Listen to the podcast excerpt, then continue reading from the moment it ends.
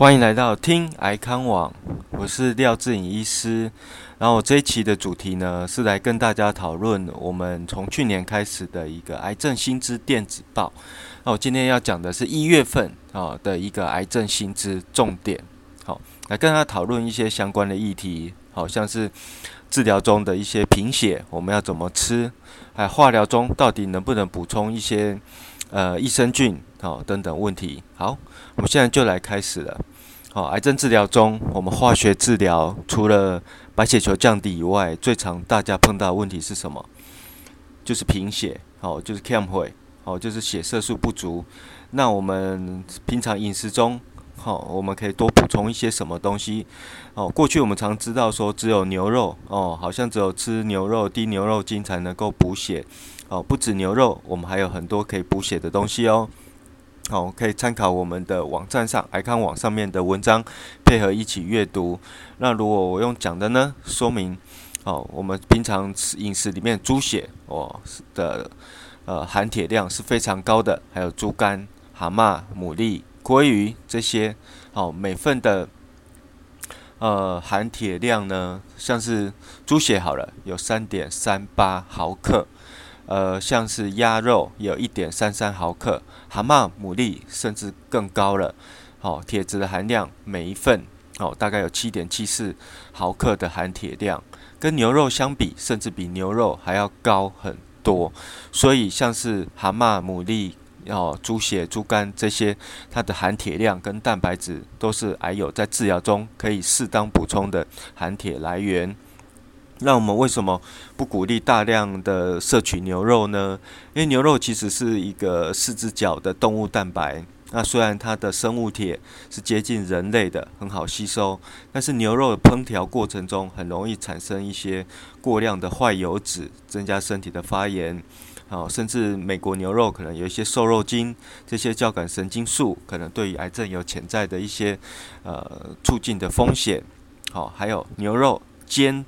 烤的时候很容易产生一些糖化中产物、致癌物质，因此牛肉并不是唯一最好的一个营养蛋白质的来源。我们在治疗中，我不会特别限制，但是治疗完请尽量减少纯牛肉好的摄取。那你说牛肉精可不可以？我认为牛肉精可能比呃牛肉会好一点，但是牛肉精的蛋白质跟含铁量仍是不够的。好，可以当做是一个快速的氨基酸、铁质的补充，还是建议大家补充多一点的呃原型食物，好像是刚刚讲的蛤蟆、牡蛎、猪血、猪肝，但配合一些牛肉，好，和牛肉精都可以适当的补充到一些铁，不要特别专一在某个食物，好，避免一些呃产生的一些风险，好。再来第二个项目哈，我们可以看到这个主题就是说，我们在癌症治疗中常会碰到一些化疗产生的呃胃灼热啊、胃酸逆流啊或腹泻。大家有一个疑问，到底腹泻除了腹泻氨酸、除了止泻药以外，到底什么可以改善？在我们台中医院，我最常用的就是益生菌。哦，洛克菲益生菌，也就是比菲德氏菌的益生菌。其实益生菌呢，在国外的文献上，你去搜寻呢，并不会增加呃化疗中的败血症、肠道感染的问题，并不会说，因为你白血球不足就不能吃益生菌。目前的研究并不会说益生菌会引起化疗中的一个细菌感染。好，这很重要。重点是益生菌可以改善化疗中的肠道肠道菌虫的呃坏菌，好，可以把它抑制减少，好，减少因为化疗引起的腹泻，好，因为我们知道呃肠道内的环境随时在变化，哦，你多摄取一些高糖分或多摄取一些动物蛋白，都会增加坏菌，甚至化学治疗中的黏膜破坏。哦，导致黏膜不完整，都会产生一个腹泻的状况。而益生菌在我们临床治疗中，还有文献的搜寻都佐证，可以改善化疗中的腹泻。而其他像是脯氨酸，短暂的使用，哦，腹泻的时候是可以使用修复肠道黏膜，对于这个副作用的改善也是有很大的帮忙。再就是说，消化吸收的酵素。大家不是自己酿的消化吸收的酵素，而是像是那种罐装瓶装哦熟成的一个酵素，可能可以借由蔬果中的一个蛋白酶来帮助肠道的消化。它们也有含一些微量的益生菌，对肠道的保健、化疗中的肠道的改善也是有一些帮助的。好，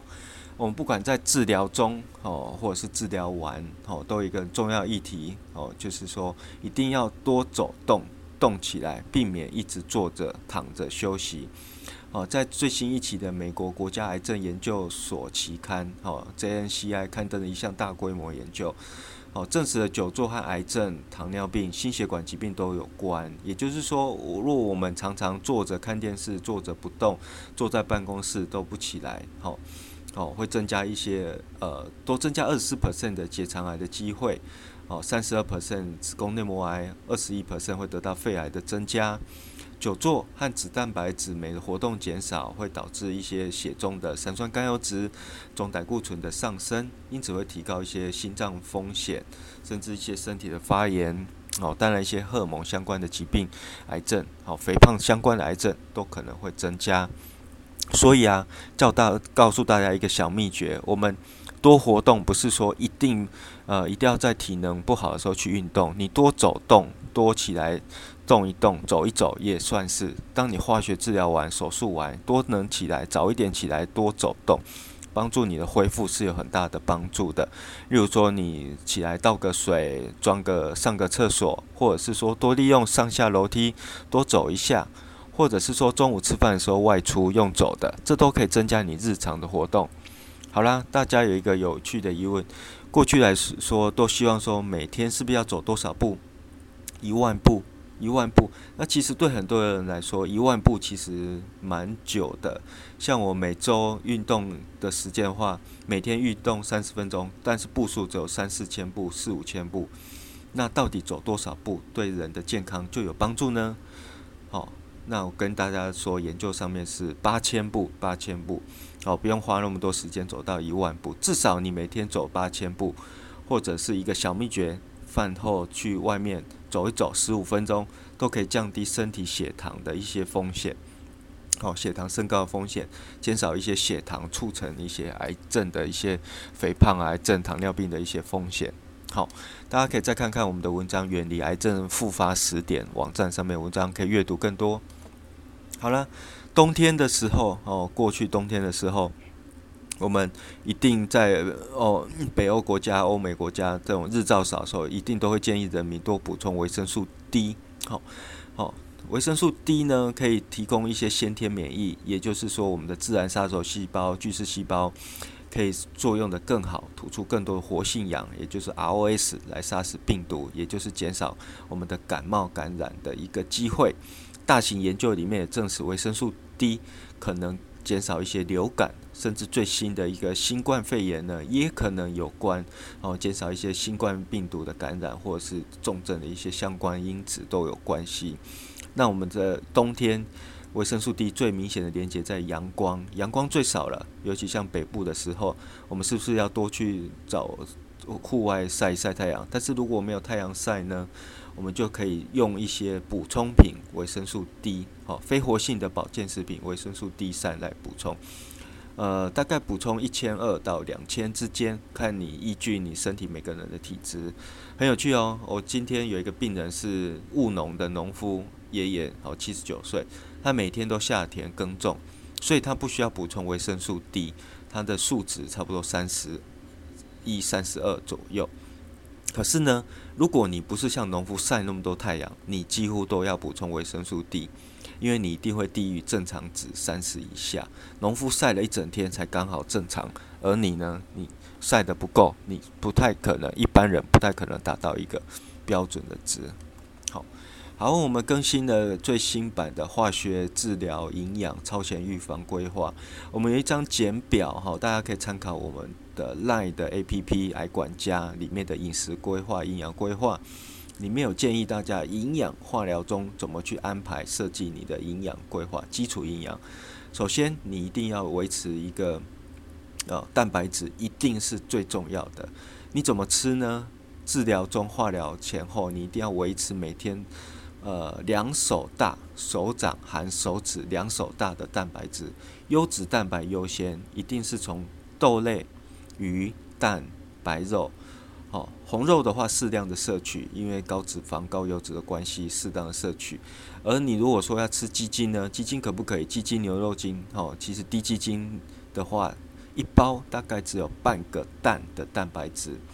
那我们的一颗蛋差不多就是一份蛋白质，所以帮大家快速规划一个两手大的蛋白质，大概每天可以摄取到七到八份的蛋白质了。然后接下来呢，化疗中的你大概需要十到十二份，我们就是靠一些饮品，哦，像是豆浆、牛奶，我比较鼓励喝豆浆。好，如果你要快速补充的话呢，你可以摄取一些肿瘤配方，肿瘤配方大概都有一点五份以上的，甚至接近两份的蛋白质。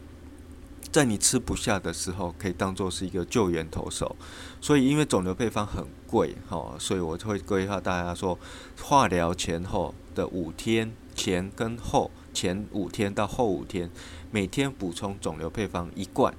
哦，如果你吃得好的话，氟西氨酸的话，大概可以补充二十到三十克，哦，减少副作用。哦，那一旦副作用没有了以后呢，就可以暂停氟西氨酸。再就是其他的营养素，像是 B 群可以改善一些疲劳、疲惫、神经一些问题；维生素 C、维生素 D 可以提升一些免疫系统；鱼油、姜黄素可以减少一些因治疗或肿瘤的坏发炎，哦，减少一些相关的一些引起的坏发炎引起的副作用。好，那如果说呃白血球的，我们非常重视白血球。很多文献都告诉我们说，化放疗或是化疗以后的病人，如果说白血球的恢复速度越快的话，它的治疗疗效越好。这也在临床上看到，化疗虽然说不可避免的会引起骨髓的抑制，白血球的降低，但是我们妥善的用一些高蛋白饮食，甚至一些哦真菌菌菇类的多糖体哦，我们所采用的就是像是酵母菌或者是云芝这类的，或者是你多吃一些菇类。哦，这些蛋诶多糖体就是存在在这些菇类的细胞壁里面，而这些多糖体可以刺激肠道哦，产生一个白血球增生的作用。简单来说，就是有一点点类似小白针的一个作用啦，它可以产生一些白血球的增生。好，接着你每次的治疗适当的体力下，一定要鼓励自己起来多走走路，好，或者是拿一些水瓶、保特瓶练一些肌肉、核心肌群等。用 YouTube 看一下影片，看练一下核心肌群，简单的动一动，你会让你的癌症治疗过得更顺畅。好，不要都一直躺在床上休息而已。好，好，接下来你可以用我们的一个赖的癌管家处理你的腹痛、腹泻，好，还有一些恶心、呕吐等等问题，也好好把它记录下来。回诊的时候，把这个副作用。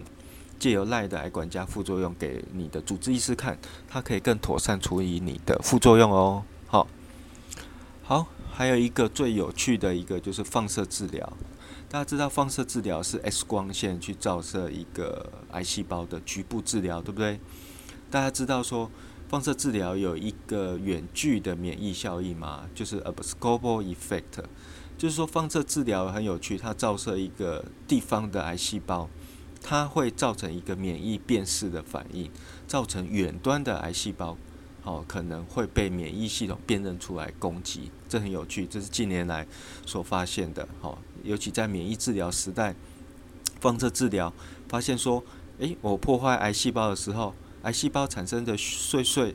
哦，血血碎片，哦，会喂给免疫系统。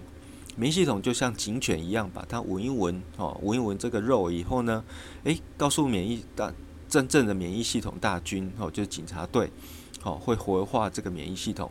接着呢，对于全身的免疫系统辨识都会比较明显的增加，而且大家都听过一个免疫治疗的 PD-1、PDL-1 的一个受体，它是一个让癌细胞抑制免疫系统的一个接收器，当我们放射治疗或化学治疗的时候，反而会增加比较多的 PDL1，好，癌细胞会增加这个被免疫辨识出来的一个关键的受体。所以啊，放射治疗对于身体的免疫系统的活化也扮演一个角色在。